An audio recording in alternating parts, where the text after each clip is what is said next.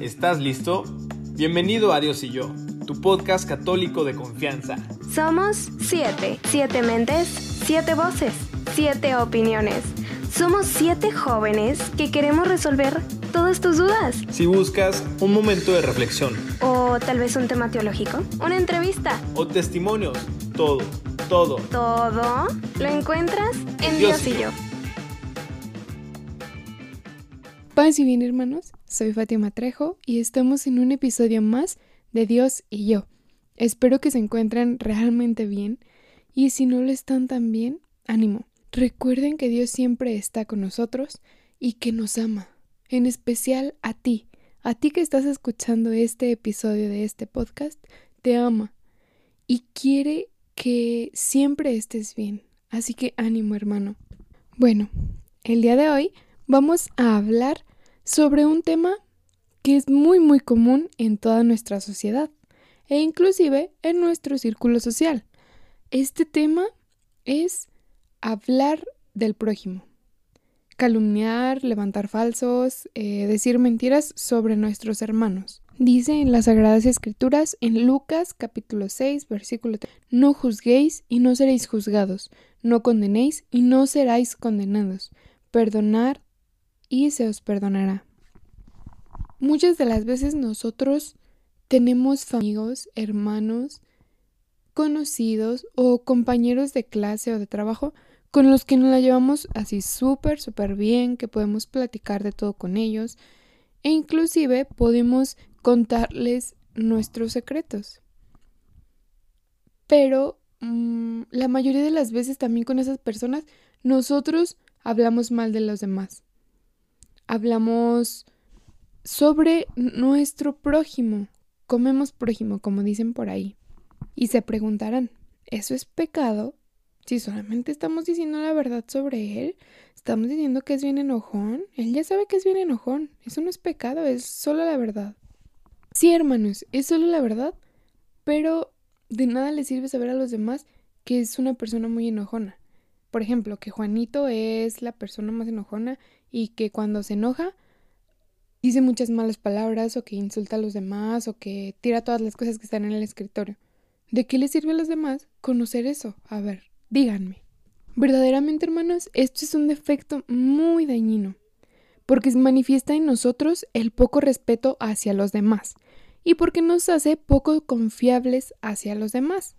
Quiere decir que si, por ejemplo, tú estás hablando con una persona y luego esa persona te comienza a platicar mal de su hermana y cuando se va, tú no vas a tener, tú no te vas a sentir nada a gusto porque vas a pensar que la otra persona va a ir a contarle a los demás lo que tú estás platicándole.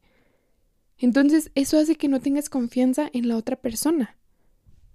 Y pues gracias a esto las, las relaciones que va teniendo cada esa persona, pues cada vez se van a ir destruyendo. Realmente esta persona no va a tener amistades verdaderas o amistades sinceras porque se la va a pasar hablando mal de todos. Entonces, pues no va a tener a alguien que pues realmente sea su amigo.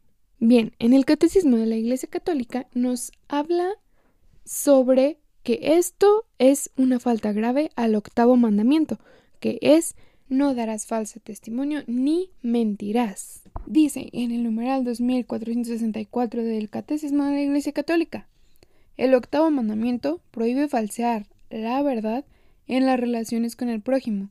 Este precepto moral deriva de la vocación del pueblo santo a ser testigos de su Dios, que es y que quiere la verdad. Las la verdad expresan mediante palabras o acciones un rechazo a comprometerse con la rectitud moral, fidelidades básicas frente a Dios, y en este sentido socavan las bases de la alianza. Dice también que existen tres pecados que atentan contra este mandamiento.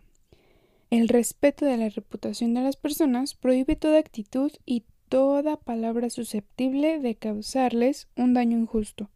Se hace culpable son tres aspectos. El primero, de juicio temerario, de maledicencia, el segundo, y el tercero, de calumnia. De juicio temerario consiste en admitir aunque sea silenciosamente, algo como verdadero, aunque nosotros no tengamos el argumento suficiente, válido, para comprobar esto que nosotros estamos diciendo sea cierto. Por ejemplo, aquí entran los defectos morales del prójimo. Por ejemplo, nosotros no podemos comprobar si una persona realmente es traicionera o mentirosa o impaciente hasta que nosotros lo vivimos, hasta que nos toca conocer a esa persona y nosotros podemos comprobarlo. Pero si solamente una persona llega y nos dice que esa que por ejemplo Pepe es así, pues no, no podemos comprobarlo. Segundo, la maledicencia. Este es un pecado que no solamente afecta a la sociedad en general, sino que también a nosotros que profesamos la religión cristiana. Consiste en manifestar los defectos y faltas de otros a personas que los ignoran, sin una razón objetivamente válida. Y tercero, la calumnia. Consiste en dañar la reputación del prójimo afirmando cosas falsas o dando ocasión a juicios falsos respecto del mismo, mediante palabras contrarias a la verdad. Yo creo que no son pocas las veces en que con ligereza se atribuyen males morales, o sea, a diferentes personas. Quizás a veces nos basamos en suposiciones, impresiones subjetivas o comentarios que pues en la vida cotidiana escuchamos. Se lanzan afirmaciones que dejan entrever una duda sobre, sobre la buena honra de la otra persona. Incluso considero yo que algunas veces tácticamente con un gesto se puede dejar abierta la puerta a que se ponga en duda la buena fama y la reputación de la persona. Yo me pregunto, ¿cuánto daño se puede hacer con esto? Y ni qué decir de la calumnia, ¿no? Donde pues se levanta un juicio falso con lo único objetivo, eh, pues es hacer daño a esta persona. Es muy doloroso ver cómo, cómo al levantar falsos testimonios se daña la honra de las personas, cosa que después pues considero yo y me imagino que es algo difícil de limpiar. Sí, incluso yo recuerdo que cuando era niño mi papá nos corregía frente a este defecto y nos contaba aquella historia tan con persona va con un sacerdote y le dice que ha hablado mal de otro en una reunión y el sacerdote le dice que le lleve una gallina pero que quería que durante el camino la vaya desplumando. Y esta persona hizo caso y cuando llegó otra vez con el sacerdote, él le respondió que ahora fuera y recogiera todas las plumas. Y la persona le respondió que esto es imposible. Bueno, lo mismo sucede cuando usted habla mal de alguien. Algunas cosas podrá recoger, pero muchas otras no. Yo digo que por lo tanto, pongámonos siempre atención a nuestras palabras para así poder avanzar en este dominio de la palabra. Y es cuando podemos preguntarnos antes de hablar, ¿esto que voy a contar de tal persona, sería capaz de decirlo enfrente de ella? Y a su vez, ¿cuál es el objetivo de lo que voy a decir? ¿Ayudar? ¿No ayudar? Etcétera. Oye, qué buenas preguntas, eh, la verdad. Y pues sí, obviamente, si nuestro objetivo es ayudar a, que la persona cambie, pues obviamente tenemos que buscarla para hacer una corrección fraterna obviamente con amor, sin hacer juicios. Y preguntarnos, o sea, hacernos otra pregunta. ¿El día en que yo cometa un error, me gustaría estar en boca de todo el mundo? Creo que siempre, pues es bueno seguir aquello que Jesús nos enseñó, ¿no? Tratar a los demás como nos gustaría que nos traten a nosotros. Y también les recomendaría pedirle a Dios ayuda para crecer en el dominio de la palabra. Como dice la canción no sé quién la cante, la verdad, pero que dice, ayúdame Dios mío a poder controlar mi lengua. Y por último, hermano, no juzgues, no estés mirando la paja en el ojo ajeno. Termino recomendándote que leas el capítulo 3 de la carta del apóstol Santiago.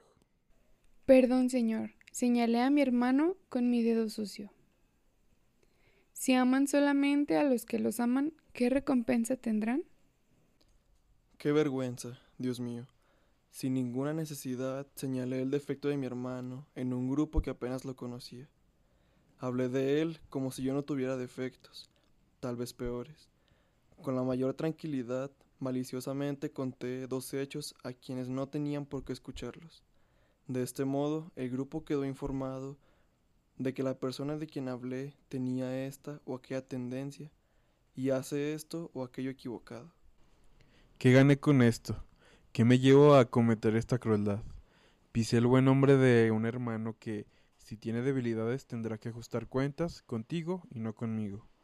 Fui malévolo, Dios, fui cruel, y lo peor es que cuando alguien me difama me siento herido. Yo lo difamé y tuve el descaro de dormir como si nada hubiera ocurrido. Maté un poco a mi hermano con aquellas revelaciones inútiles. Hoy estoy sucio, Dios, muy sucio. Hablé mal de una persona ausente. Disculpa de nuevo, Padre. Realmente no sé amar como Jesús amó. Ensucié mi boca hablando mal de mi hermano. En tu misericordia cuídalo y cierra esta boca sucia. Bueno, hermanos, fíjense, hoy hasta la hermana lluvia nos anda visitando. Y se escucha. Bueno, esto fue todo por el capítulo de hoy, por el episodio de hoy. Y los esperamos este próximo viernes con el nuevo episodio de nuestro hermano Tony. Nos vemos hermanos, eh, espero que este tema les haya agradado mucho o poquito, pero que les haya quedado algo, este, pues si en alguna situación se hayan topado con esto. Y pues eso sería todo, paz y bien, nos vemos en el próximo capítulo. Paz y bien. Gracias por escucharnos. Si te gustó, no te olvides de seguirnos en nuestras redes sociales para estar al pendiente de cada episodio. Estamos en Instagram y Facebook como Dios y yo. Puedes escucharnos en Anchor y Spotify. Y no te olvides de dejarnos todas tus dudas. Nosotros nos encargamos de responderlas.